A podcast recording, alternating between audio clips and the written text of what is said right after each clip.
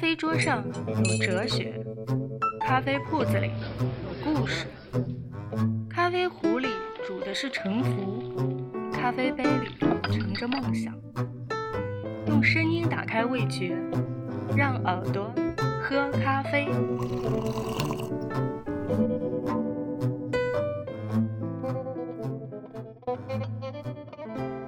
那个时候开新店，大概一年可能也就开个四五家。嗯现在是四五百家，肯定是那我们保证我们摊主每次都能赚很多，这个是一定的。好，鼓掌。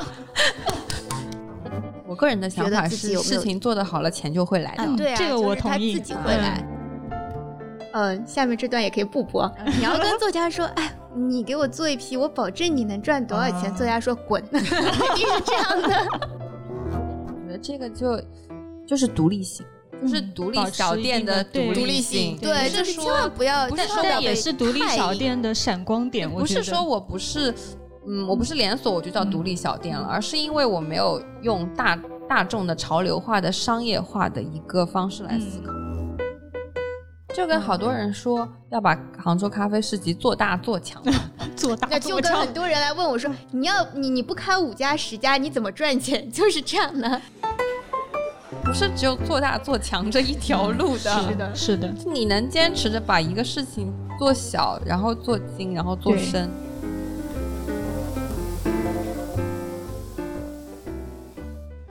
嗨，早上好，欢迎收听由暗房电台和 Ceremony 合作策划推出的系列播客节目《耳朵喝咖啡》，我是暗房电台的小暖。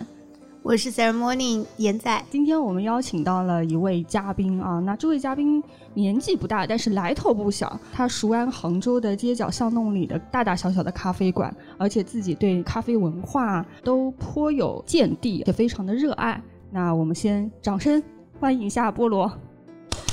Hello，大家好，我是菠萝，我已经憋不住笑了。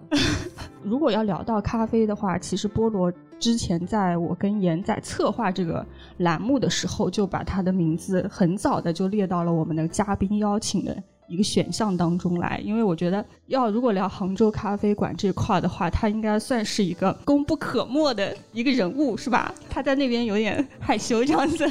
不是害羞，是开心。因为我觉得菠萝，你知道我们最早开第一家老店的时候，嗯菠萝大概在我们开的第二天就来了。嗯然后我们那个时候就是完全跟这个圈子里的人没有任何接触，嗯然后我也不知道他就怎么找到我们的，因为不像现在可能就是会有很多朋友啊之类的来捧场，嗯那个时候真的完全就属于在一个非常偏僻的角落里开了一家咖啡店，而且然后他那个时候就来了你们店前面还在修路，对，的确是很偏僻泥泞。我记得我第一次进去的时候，就真的还沿着导航还找还找了一。圈对，是的，所以从那以后，我们就跟菠萝就是变成了不可分割的。有点恶心。菠萝，你是从自己从什么时候开始关注咖啡，包括关注杭州的咖啡馆？应该是我大三的时候，应该是二零一一四年，哎，二零一四年下半年左右吧。然后那个时候在学校的咖啡店里做兼职，嗯然后从那个时候开始对咖啡有兴趣的。嗯，自己就很喜欢那个时候。那个时候应该属于在摸索阶段，大家都在嗯摸索的阶段。嗯咖啡馆主也比较少，然后大家就是有新店了就会立马去。嗯，到那个时候开新店，大概一年可能也就开个四五家嗯那样。现在是四五百家，现在就数不过来，完全都不知道。那那个时候，你一般是通过哪方面的资讯了解到，比如说有新的咖啡馆要开，或者说知道这些？其实是店主动向其实是店主，因为那段时间，比方说像当时显影咖啡，然后嗯像咖啡饮，然后像南风咖啡，他们差不多都是同一段时间开的嘛。嗯然后店主之间关系都很好，就会互相跟大家分享说哪边又开了一家新店啊，嗯或者怎么样的。嗯，那个时候，很多时候开咖啡馆，店里面客人就很少，基本上是店主或者咖啡师互相拜访来拜访去这样的关系。那个时候就更像是去别人家玩，就那种感觉。嗯嗯，其实这种小小的独立咖啡馆，我觉得对一直来说，对城市的一种生活方式来说是蛮重要的这样的一种类型。但是把这些独立的小小咖啡馆用市集的方式串联起来。想问一下菠萝，你是最早的契机是一个怎样的情况？嗯，其实做市集这个事情，应该我应该不算是杭州第一个，嗯因为我记得二零一七年的时候，应该是伍德吃托克他们嗯。九月份的时候在家里中心做了一场杭州的咖啡的市集，嗯。然后那次我没有参加，嗯。然后，但是我后面问了一些店主，大家我当时以为杭州的摊主没有那么愿意去参加咖啡节，因为挺嗯。多本地的店就是会嫌出摊很麻烦，或者说嗯。怎么样的。其实也没有很刻意的说要做一个活动，是一八年底的时候，我第一次到合创园。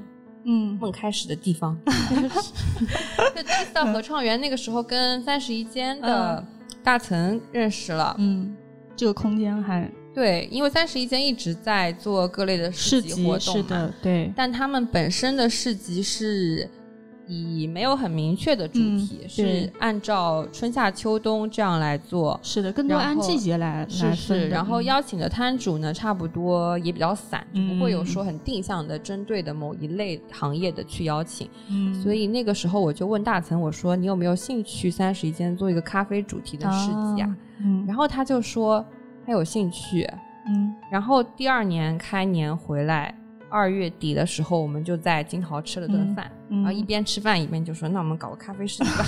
”然后就一开始 拍即合。对，然后就开始列。就那天嗯吃饭的功夫哎，嗯，但你那个时候手头上就已经有很多货嘛，就是就我货超多的，他应该是杭州货最多的。就数了列列举了一下，然后手头发现啊，真不错，可以做个市集。因为主要菠萝来邀请我们，我们都会比较愿意参加，嗯因为他之前来探店的那种方式，就也不是说好像我为了来拍照，你知道，就或者说嗯我根本其实咖啡都不喝的人，但是我可能是就是想要产出内容我才来。对，那那样呢，其实到后面大家的联系就不会太多，但是对菠萝其实。我好像夸你，菠萝其实就是他自己对咖啡也会跟我们有类似于一一起成长的那种感觉，嗯就可能嗯。我们会发现每次他来，他也会越来越懂，然后我们可能也有会有什么新的东西，对。就可能像嗯、呃跟别的店主应该也是差不多的方式，是的，是的。那我们就很愿意去沟通嘛，啊，包括说可能他去做推荐，他也会嗯觉得这个是真的好才会推荐。所以后来，嗯，由他发起来做市集的时候，嗯。包括我们很多就是其他的同行朋友也都说，嗯。哎，还挺想参加，嗯。就是觉得可能这是真的一个对咖啡。更多就是嗯跟咖啡相关的，而不是说是一个打卡的那种网红活动，或者说邀请很多 KOL 来，对对对，流量走起来就完事儿。但可能对于我们出摊的人来说，就就可能没有什么后续延续的这个好处，嗯嗯因为后来我们会发现啊，在市集以后，就有很多人会说啊，我在市集上。看过你们东西或者喝过你们哦咖啡，所以我就开始关注你们。后来菠萝这边他开始举办市集之后，我们基本在杭州只参加菠萝的市集，嗯，因为主办方靠谱很重要啦。嗯 有的时候，包括是不是能够吸引到我们想要让大家知道的这一部分的客人。对口的对对对，这个很重要。嗯，嗯，就因为我们也会因为市集去做一些新的尝试，这样子，我就觉得，这种互动跟成长就还挺好的。嗯对，像呃严仔他们是属于有咖啡师，然后他们主理人啊可以自己经常出去探一些店啊，嗯。跟别的店主进行一些交流。嗯，杭州蛮多的独立咖啡馆主其实就是老板是自己在做的，对对，所以他们每天在店里。对就被绑在店里，嗯。然后也不太有机会说我出去跟别的店主沟通一下，可能嗯。也会觉得有点或有点避者说跟讳吧，或者说跟可能不太涉猎这一区域的客人，嗯。所以当时在每次在市集上，其实杭州咖啡市集和别的咖啡节，嗯我是有一个蛮明显的感觉，就是区别上，就是这边市集大家摊主的关系都会非常非常好，而且有很嗯多。摊主是在我们这边经常会出现摊主互相投喂吃的，就是你完全都不需要出去买吃的，哦会源源不断送到你摊位上。所以知道我们很喜欢跟陆松那做一起。然后有很多的摊主就会在嗯市集活动结束了以后会变成很好的朋友，嗯，就是甚至之后可能线下也会有一些互动啊什么的啊，对对，嗯。就是大家在现场有直接很直接的交集，这个我觉得还挺重要的。嗯。可能就是对于我们自己作为商家来说啊，嗯其实本身如果日常没有这一类的活动，就大家每天工作就是早上啊，然后做做咖啡，或者说做做自己事情，然后下午就下班了。然后因为有这些事情，然后大家可能就会提前一个礼拜就开始准备，然后提前一个礼拜，不要提前一个月准备的吗？当天大家啊，然后就上一辆车，就带着那些家当，然后就。千里迢迢去赶集的那种感觉，赶集。就大家真的是面对面的这种喜欢啊，或者称赞啊，或者说哎遇到一些可能老客人或者认识的朋友，就那种。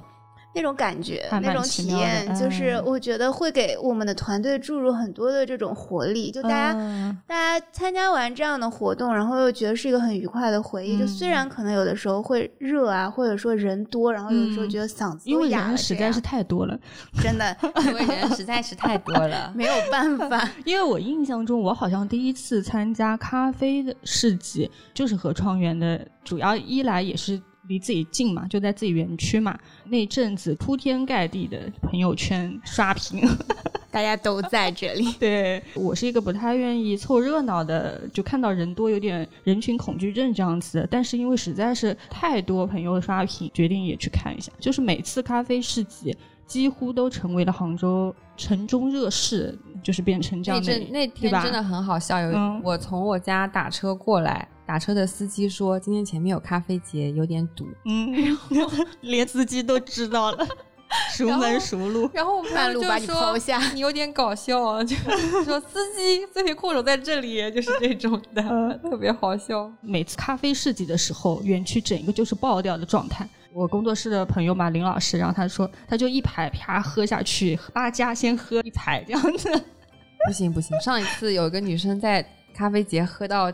醉了，对，喝太多了，心悸嘛。那你们觉得，就比如说在咖啡市集上喝咖啡和去咖啡馆喝咖啡，不同的趣味点或者说不一样的感受是？我觉得我要说好跟说坏吧。嗯，那好的部分肯定是。你一次能喝到很多你平时喝不到的品牌，嗯，然后因为像我们的活动，我每次都会去请一些周边的店铺过来嘛，像之前会有上海的，然后会有嗯苏州啊、南京啊这些地方的店，然后也会有我们朋友就是代理了日本的咖啡馆的那些淘宝上买不到的品牌的豆子过来。那你像这种机会，其实，在日常生活中，很多人其实是没有的。他们平时可能出去旅行都很少嘛。是。然后，那第二个就是你能很直接的和这些咖啡师面对面的做一个很快速的交流。这个也是一般人在很多店里面，你可能就是点单，然后就喝，喝完就走。但是你在市集上，因为你一定是得或多或少都会有个交流。对，是的。还有就是氛围，气氛会很好，因为很少有人会一个人来咖啡市集，对，都会约朋友，然后都会约那种很久没见的朋友，然后大家一起去逛市集，或者说会有外地的朋友过来杭州，说专门过来大家见一下，就是这个也属于怎么说呢，就是另一种连接的方式吧。嗯，但是市集上和店里，我是觉得，嗯，有一个不好的地方，那就是出品通常来说都没有店里那么稳定。没办法，带不了机器，所以这个时候我很多时候会觉得，嗯，那就是你在店里做咖啡和你在市集上做咖啡，它就应该是两个不同的思路。嗯，你不能要求店里面的出品和市集上的一样。所以，嗯，大家怎么样去为了市集而调整？比如说我出。一些相对来说会稳定的东西，会会不会有一些特供市集的一些款之类的？会有，对对对，我觉得这些都都是还挺需要的。嗯，刚好我觉得我们三个人代表了三种立场，然后严仔是嗯咖啡对摊主练摊的练摊 的，然后菠萝是他自己不摆，菠萝是我也会来，菠萝是主办的啊，然后我是闲逛的这样子啊，刚刚好是三种立场或者角度来。一起来聊一下我们在咖啡市集上体验到的感受，我觉得是不一样的。就比如说摊主，你在咖啡市集上，哇，生意这么好，然后看旁边面包摊生意更好，羡慕了。但是我觉得有蛮多，可能你们因为开的时间比较久了，但是有很多新店。嗯，我觉得对于新店刚开的咖啡馆来说，他们在市集上能一次性接触到非常非常多的客人。而且，而且还蛮好的，而且可能在市集上碰到新客人的几率会比在店里其实会更大，因为新朋友可能先来通过市集来了解一下，逛一圈，对，之后可能不是为了你来，但是他就是认识到你了的那种。我觉得如果我是那个逛的人，我肯定还是说会抱着一个比较开放的心态，或者有可能慢慢去逛一逛，或者看一看，不是说可能我。知道这个，我就只是去看看它之类的，就我觉得也是市集的好处嘛。因为我觉得，如果像我的话，可能我先看一下那个市集的，比如说一些店的名单、阵容、品牌啊，阵容看一下。阵容很重要。那 那有几家嗯不错的，然后挺喜欢的，那这个是一个前提嘛。然后其他当然有一些可能听过的，但没喝过，特别像外地的，比如说有一些本身比较远，然后他又会觉得啊，我一直都没有机会去啊，然后终于喝到了，就这样的还挺多的。那菠萝，你市集上的这些摊主，你是之前自己都会走访过吗？嗯，这些店，我们摊主招募基本上现在两个方向，第一个是我们会有一期就是首发阵容。嗯，然后这一期摊主基本上都是我之前去过的，然后或者说，嗯，我关系比较，也不能说关系比较好，这个感觉走后门，就是我认为品质比较好的店，然后呢，会首先去根据我们的主题去邀请这些摊主，然后这一部分就是我出面去邀请的，然后其他的。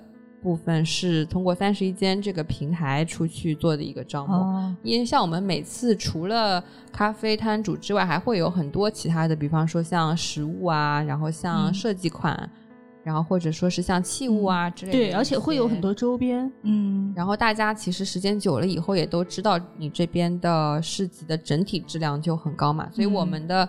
市集如果好好逛的话，每一个摊位都非常的好。嗯，像上一次咖啡市集的时候，像上海的 Black Sheep，左边我安排的是南风咖啡，杭州的，然后右边安排的是余姚的门前杂货店。咦，那你在这个排兵布阵上是不是也有点讲究？不，他们想排在那儿。嗯，但他们两个回来了以后，都和我说，很被 Black Sheep 那种又专业，然后大家又非常的有干劲的那种。那种现场的感觉所感染，所以回去了以后就很受启发。的确，感觉每个团队啊，即便店再小，其实还是有自己的一个内在的气场或者氛围感的。比如说，有一些更偏连锁性的，或者说，比如说专业性的那种咖啡馆出来的，和很更在地的，对，或者老板就自己可能他来做市集，他店就关了，这样对 对，像这样子的，对，就是像门前的老板，我真的印象好深刻啊！我当时去余姚和他们聊天的时候，老板说我只要一个很小很小的摊位，角落里的很小很小的摊位。我不要显眼的，哎，那有没有之前，比如说你非常想要邀请，但是一开始拒绝你，有有的吧？比如说 OPS，我现在还没挖过来，他们可能自己生意太好了。但是我后面想了想，万一 OPS 来，大家都只去排 OPS，不去喝别的了，这挺尴尬的。嗯。然后我记得我第一次当时做的时候，我心里没谱，然后我都是去一家一家面谈，跟他们面聊。就是有一种那种求求你快来吧，就这种感觉。哎，这个就还是蛮佩服菠萝的，就对咖啡这件事情非常的执着。那也基于你平时跟大家保持良好的 联系。对，这个倒 是的。你平时是不是也经常会去串串门啊？然后有什么新品就去喝一下之类的？对，然后我还蛮喜欢去他们咖啡店里晃来晃去，就是看看大家的变化。嗯，然后其实我前两天在。梳理最开始和比如说像 ceremony，嗯，和其他的咖啡店的那些联系的时候，会发现其实杭州的咖啡馆是一直在进步，嗯，一直有在不停的进行调整，嗯，包括像现在杭州的店，虽然说不太出去打比赛，嗯，但是今年我们也出了一个全国冠军。对，出了一个很低调的全国冠军。那天看到的时候，公司的小伙伴还说：“哇，今年的全国冠军是杭州的，低调的全国冠军。”但是大家的其实，嗯，包括深度质量，包括技术上的东西，包括像烘焙啊、手冲啊的水平，其实是非常高的。我认为是非常高的。嗯，我们。不说那些数据上的东西，我们从口味这个角度上来讲，嗯，所以说我从去年开始，也就和杭州的一家烘焙的咖啡馆有在联名出一个精选的挂耳包的礼盒嘛，而且每次都迅速卖完，因为我们就是好喝，就是每一个都好喝，因为是因为像比如说像 Sarah Morning，或者说像很多别的店，他们已经每一期都在自己选豆，嗯，然后也有在根据自己的口味和客人的口味之间去做一个拼配。嗯，我觉得我觉得拼配豆这个手冲拼配这个事情，是不是在杭州你们应该是最早开始做的吧？我不知道哎，但是我们在挂耳里面是做了这个。事情的，然后目前出品的话还没有挂耳的话，主要因为挂耳它的受众群可能会更广一些嘛。那我们既想推一些我们认为风味上面比较特别的豆子，但可能又会觉得有有一部分人可能他仍然是只喝深烘或者甚至是只喝速溶那些客人，他接受度比较低嘛。所以我们一般都会在拼进一支我们认为风味比较。和谐的一只鸡豆，这样子让它相对比较柔和一些，然后可以让更多的人去尝试试试看。就这个是我们在挂耳里做拼配的一个初衷，这样子。因为这个点，国内会做手冲拼配的店确实比较少。嗯，我在日本是有碰到过的，对，日本挺多的。因为我们当时也是想说。嗯，其实都是为风味服务，或者为大家的口感服务。那呃，就包括意式豆也好，就没有一定去拘泥 S O E 这个概念。因为现在其实很多拼配的豆子的质量已经很好了，不是说拼配是因为豆子不好才拼配，就完全都是。你知道现在去馆子里喝龟下 S O E、龟下拼配都已经这样了，对吧？所以完全就可能只是为了风味去考虑。那。既然意式咖啡可以，其实手冲也可以。有一些你认为如果觉得酸太突出，或者某个香气还不够，其实完全可以去做一些调和的。嗯，因为菠萝也去过其他城市的一些嗯咖啡市集啊，周围的，你觉得跟杭州的有什么区别？我觉得别的市集也不能这么讲，其他城市的更像是咖啡节。他们会做的更专业，比如说会，然后他们的甚至会有比赛，比如说这样现场会有比赛，然后会有一些评审和一些大咖过来做讲座类的东西，然后他们的摊摊主外地的好像会多一些，相对来说，我们这里好像是杭州本地的会多一些，因为杭州咖啡市集嘛，而且还有就是前两天跟菠萝聊起嘛，就是他们可能是相对比较拒绝赞助这件事情。嗯，因为其实很多，当然这个就是实际情况还是很重要的。那肯定很多市集它什么就会有一些赞助的产品或者赞助的品牌，那相对来说商业化就会比较高一些。对，但是我们这个是纯粹的，对，就纯粹可能是大家民间、民间、民间、民间。因为前几次。前几次有有一些，比如说像现在很流行的植物奶，或者说提纯奶的品牌，有想以食物赞助的形式，就是类似于去给摊主每个摊位上免费发他们的产品。但是因为我对杭州的咖啡店主比较了解，就是大家不会愿意在现场出摊给客人的时候使用一个我没有经过测试了很多次的一个产品。嗯，然后我觉得这个事情就。就算了，就是大家还是拿最好的对喝的东西出来。哎，这样感觉杭州的咖啡馆都非常有风骨啊，一死不去 就是这样的。所以我觉得，就是如果是从我的角度的话，那我觉得就是杭州我们自己这边的市集相对就更能体现出我们真实的一个状态，或者说，呃。大家来逛的时候看到的，可能我们在店里怎么样，我们在这边可能也呈现的那种想要呈现的风格，感觉是差不多的。然后不是说，然后我们市集还有一个特点就是大家的布置都很好看哦，就是颜值都很高，然后人的颜值也很高，拍的照片也都很好看。毕竟我们是杭州人。这个很重要。我们园区的夏季游园会市集其实也是在杭州，嗯，我觉得火爆的吧，全全国独一无二的一个。哇，那主要得有这么多有颜值、有水平的人参与。你觉得最大特点是什么？或者说最大能吸引大家的的点是什么？那个第一年做的时候是二零一九年，其实跟第一届咖啡市集是同一年的。那个时候夏天的时候做了一场这个活动，嗯，呃，是因为在日本。夏天的时候会有很多很多这种庆节啊什么的，对，它其实叫那兹马子里，就是庆庆祝夏天的一个活动。然后大家到了晚上，就是除了花火大会之外，就会有很多很多的夜市，然后大家会穿着浴衣去逛啊，然后会有一些像捞金鱼啊，或者说是吃刨冰啊，然后打西瓜呀这样子的小活动。其实我没有觉得它很日式，它很像。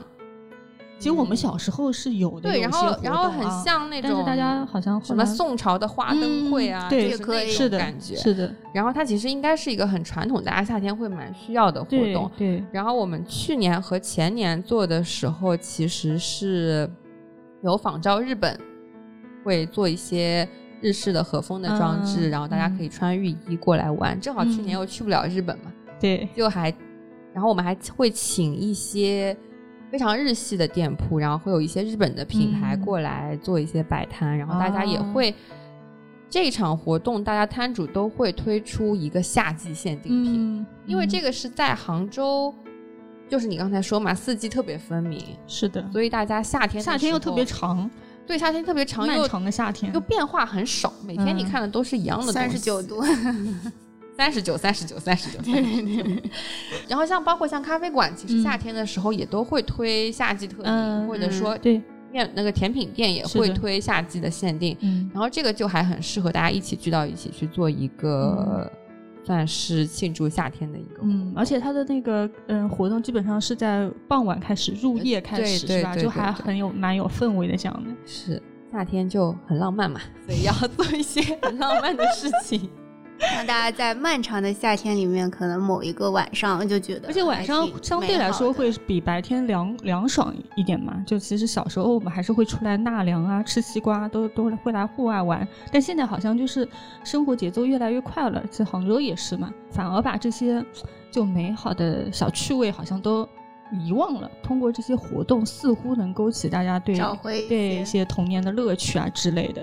因为我一九年，我就一九年做完第一场夏日祭之后，我就去了京都。嗯，然后那年在京都的时候，正好待了差不多一个星期。基本上每天晚上都有各种各样的市集和夏日祭，嗯，然后你就会在街上活动特别多，就哪怕他们是一个很小的街区，他们也会把街上的摊主，可能大家就晚上把自己的东西拿到一个小操场上去摆一摆啊，然后就自己的人就会就都是朋友出来就逛逛啊这样子的，然后当时的一个感觉就是现场大家的情绪都很饱满，嗯，我记得当时他们还请了一个马戏团在。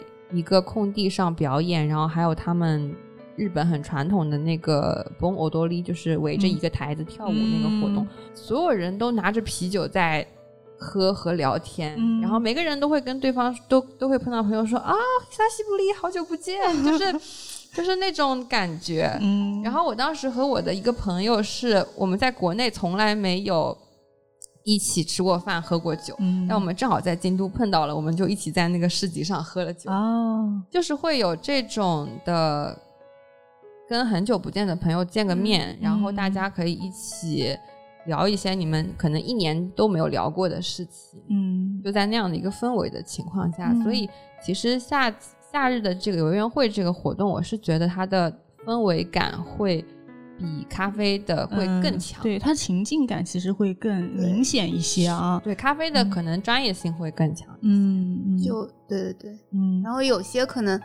不是说一定是日式日式或怎么样，其实大家可能找的都是自己有共鸣的那个部分，就可能像小暖你，可能说是哎，我觉得是童年的那种回忆，或者说有些他又说嗯，我就想跟朋友出来一起喝一下，对对，就这种感觉。对，今年我已经准备把捞金鱼环节改成捞馄饨环节了。哇，这是熟的吗？据说还有流水 素面、流水素馄饨，那一个一个掉下来有点可爱啊。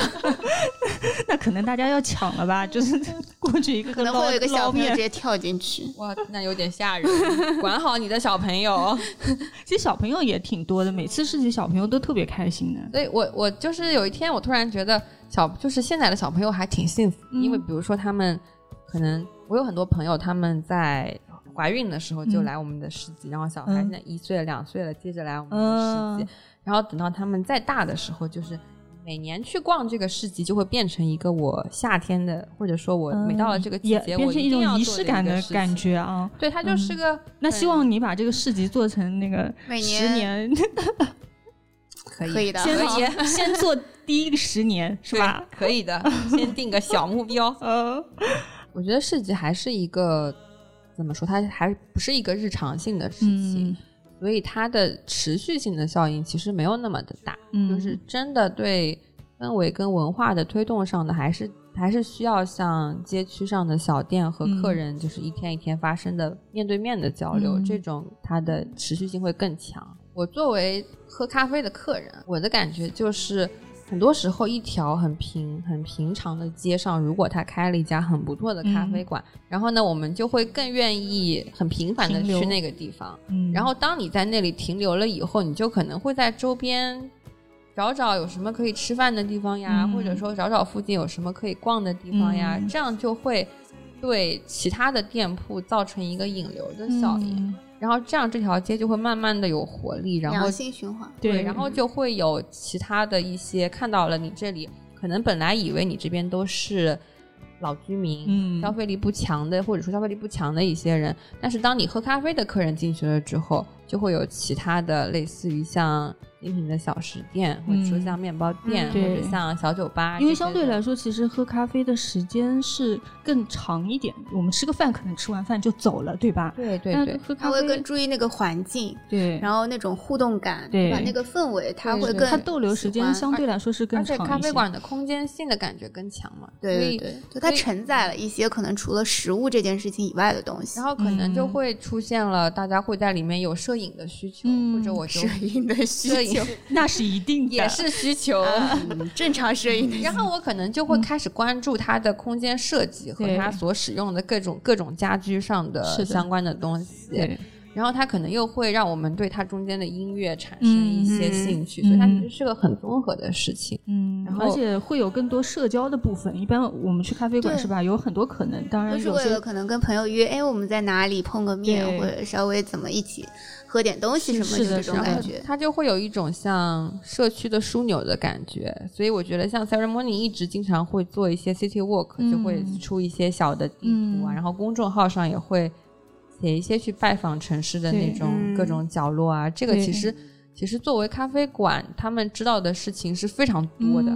所以像我们元仔知道的事情非常的多，八卦嘛没有。所以像所以像我们出去旅行的时候，我一般会选一家咖啡馆，然后你就在那儿坐坐，或者跟当那个老板聊聊，你就会知道当地哪里好吃好玩这种。对对对，哪里不值得 去？的确，哪家不行？它是一个可能认识一座城市的一个窗口。我觉得相对来说，而且而且刚才你有提到，就是说可能。因为某一家店，它这条巷子本来大家会觉得，哎，我我怎么会去那里呢？可是。后来他就会去，包括会发现这条巷子的美好，或者大景区的美好，就大景巷啊。河坊街我怎么会去那里呢？对啊，就是很多人，就是不管是大众点评，或者有的时候跟我们面对面聊的时候，都会说，哎，你们怎么会开在这里？然后我们说，哎，这条巷子不好嘛？就是它其实没有很多人，有点闹中取静的感觉，但它其实确实在景区边上。你说如果不是有可能年轻人。的类似于像我们这样去做这些事情，包括有更多的呃跟我们同龄的客人了解到，然后来可能再通过他们的传播，让更多人知道这条巷子，产生这样的一个呃化学反应的话，就大家真的可能觉得它就是一个河坊街一样的东西。可能店那个街上所有的店，可能也都是那样子吆喝的店，卖一些可能嗯旅游景点游客的那个纪念品而已。对，然后我就觉得。我们还挺愿意，就是看到大家发现了这个变化，这种不同的东西。还有一个就是，嗯，我们最早开那家店，然后呢，其实我们对面住的就是可能已经在那里住了好几代的那种当地人，对在地的一些居民。然后，呃，有一次因为我们要设，就是我们要拍摄我们自己的店铺嘛，所以早上四点多我们就过去了。然后就远远的发现有一个老人家跟他的狗狗就坐在我们的板凳上，他应该可能就是一早去嗯外面走路或者干嘛，然后他回来之后就是暂坐休息，然后那个狗狗也坐在那个板凳上，然后他又在喂那个狗狗水跟食物，然后你一下子就被治愈了是吧？对，当时那个天才蒙蒙 亮，然后如果不是有这样的一个契机，我也不可能在那个时间点到那个地方，然后发现这样的一幕。后来我们就跟那个。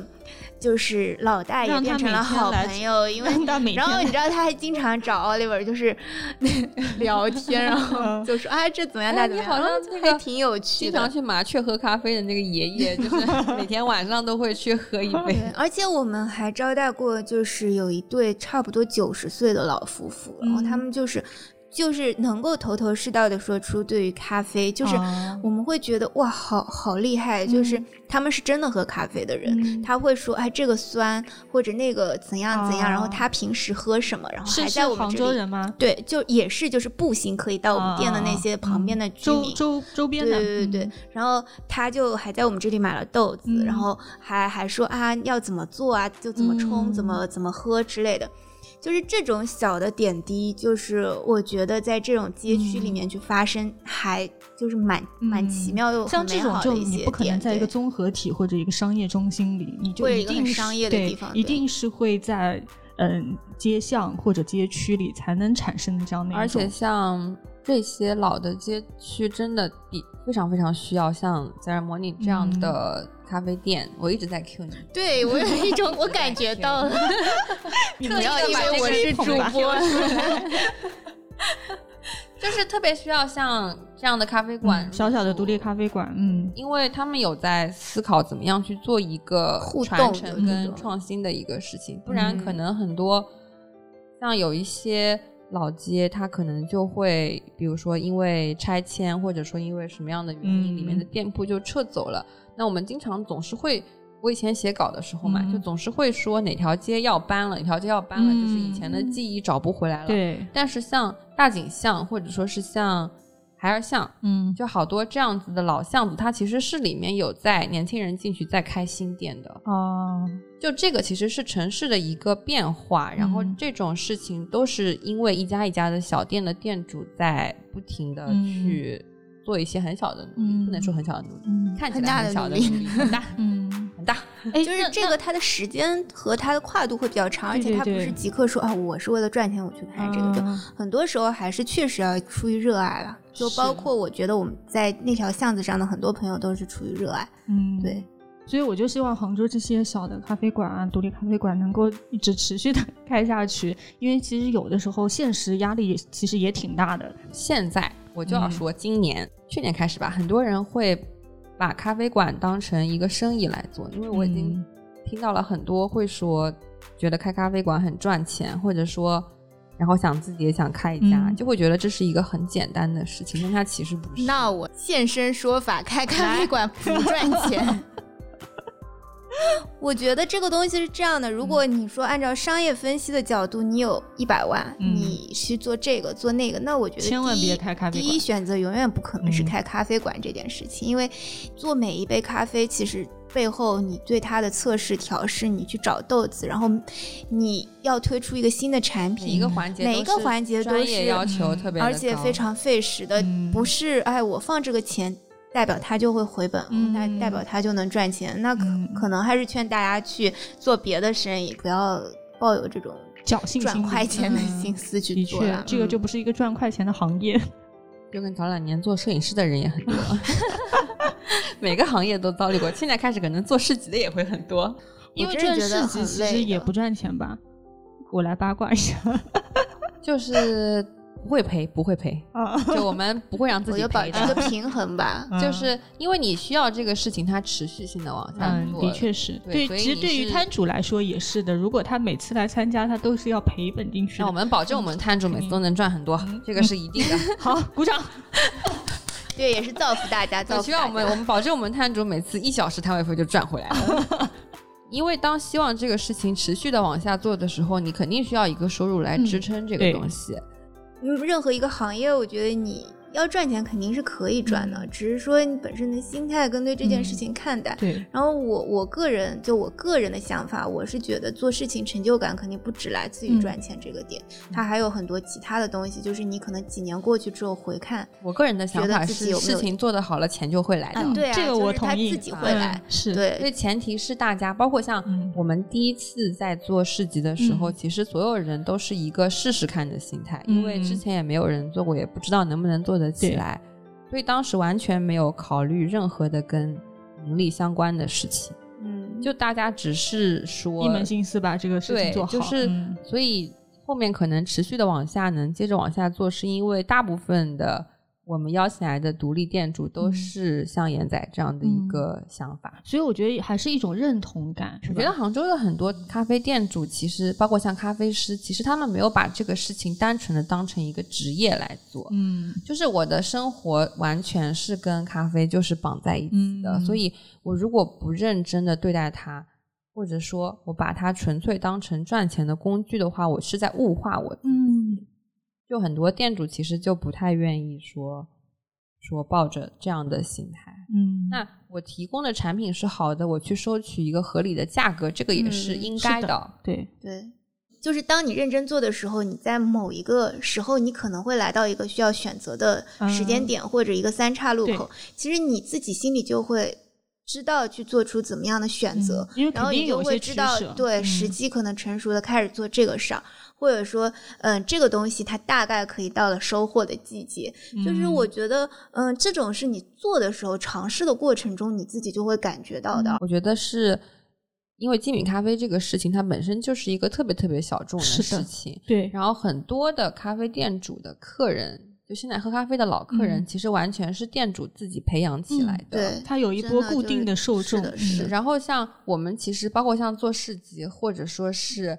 像严仔他们现在开始做选豆、卖豆和展览这块，这种事情是你没有办法在五年前就预设到我现在能做这样的一个事情。这个是你每天在和客人接触的时候，到了某一点，你会突然发现，好像这个受众特别的多，对，然后好像我手里的这些可以邀请过来做展的还不错，作家也特别多。然后这个时候，那想的就能不能做这样的一个事情？就很多时候其实是你得一点一点往前走，慢慢积累，然后积累到一定量之后，可能有个质变了。展览这个事情也是，就是你要跟作家说，呃，下面这段也可以不播。你要跟作家说，哎，你给我做一批，我保证你能赚多少钱。作家说滚，肯定是这样的。所以就是你跟怎么样的人沟通跟交流，你慢慢做的事情，你的你的圈层，就是你都会变成是那样的一个想法。那我们身边，你说很多人会觉得，哎，你们这样子为什么？嗯，就是。不想想怎么把这个东西商品化啊？不想想怎么去电商渠道什么？但是我也觉得我们的想法也不是很孤立的那种，因为我们身边也有很多人是就跟我们一样做事情，而且大家都觉得特别有干劲儿或者还挺好的，所以就是你就不会去那样子思考，就你慢慢的，你跟你的朋友，你跟你的呃同行，你跟你的呃一些客人，就大家都是一个很紧密的团体，然后都是抱着一样的想法，然后你就会觉得哦。我不是一个人，那我也就不会对我自己的事情去质疑和就是去怀疑他是不是对的，就这样。我觉得这个就就是独立性，就是独立小店的独立性。对，就是千万不要，不是说也是独立小店的闪光点。不是说我不是，嗯，我不是连锁，我就叫独立小店了，而是因为我没有用大大众的潮流化的商业化的一个方式来思考。就是有时候做一件事情或者做一个事业，是因为你小众或者你边缘而自由。对，我觉得对 挺有道理的。是的，是的，是的。但是也有无限自由的时候，交房租的时候有点不自由。没有没有，但我觉得就是相对比较自由的。对，有的时候我们自己去。国外的一些地方旅行的时候，就会看到一些那种七八十岁甚至八九十岁的老人家还在运营着他的店，甚至可能他的上一代就有这个店，或者他的下一代也在运营这个店。我们就觉得这样的一个状态应该在我们。国内也要有，因为就是你要有不同的业态。是，我们不不 diss 那些商业成功，我觉得这也是非常必须的。那通过有一些连锁的，我们也喝到了价廉物美的咖啡，我觉得很好。那可能有另外一些人，就是保有自己的独立性，然后我就是一家店，我不想要第二家、第三家。然后这个店可能。它会不会朝着百年小店的方向前进？那我 觉得 拭目以待吧，拭目以待。那希望它可以这样，希望总有一些店最后会变成这样的一个状态。我觉得这才是一个正常的业态，对吧？而且需要这些店来给后面进入行业的人，给他们一个怎么说呢？励志，对，让他们知道这样子也是可以存在的。对，你在东京有没有去过一家琥珀？就是他在银座那边，对啊，然后他就是到差不多一百岁，是不是？他一百零一岁，后来去世了。对，然后我第一次去的时候，他是九十八岁，他还在他的烘焙间里面。当然我不知道他在干嘛，但是他就在那个里面，还在店里面。就我们当时就受到这种触动还蛮多，而且这样的一些店还挺多的。所以后来我就跟 Oliver 说。嗯，我们先不要去想什么连锁也好，商业模式也好，我们先自己看看有没有能力可以成为这样的店。那你以后很多其他的就是自然而然，它该怎么样发生就发生。你假设到哪一天你真的觉得时机成熟，想去开多几家也没关系，对吧？就是就是自己把就是心态放到说，哎，这样的也是一个成功的模式。对，而且在这样的模式里，你可以有更多。你想要尝试的事情，你可以受到更少的一些拘拘束或者一些限制。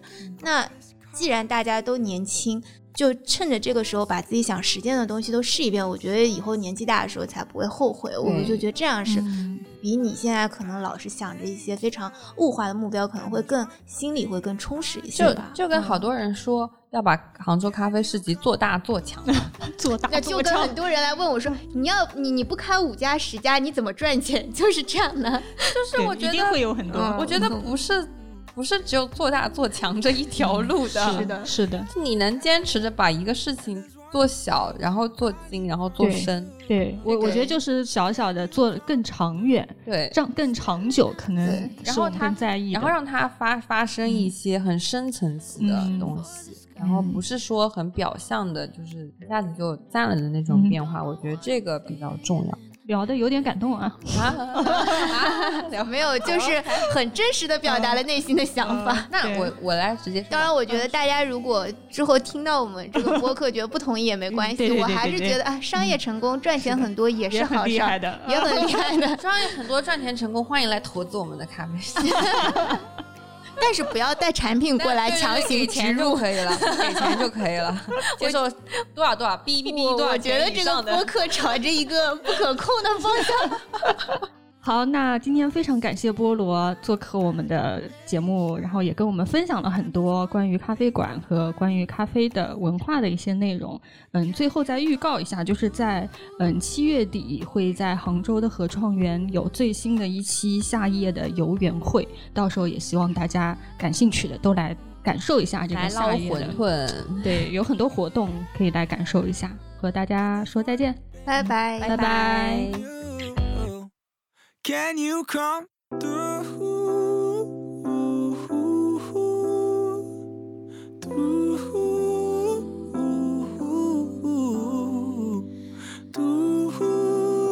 through, yeah. And there's one thing that I need from you. Can you come through?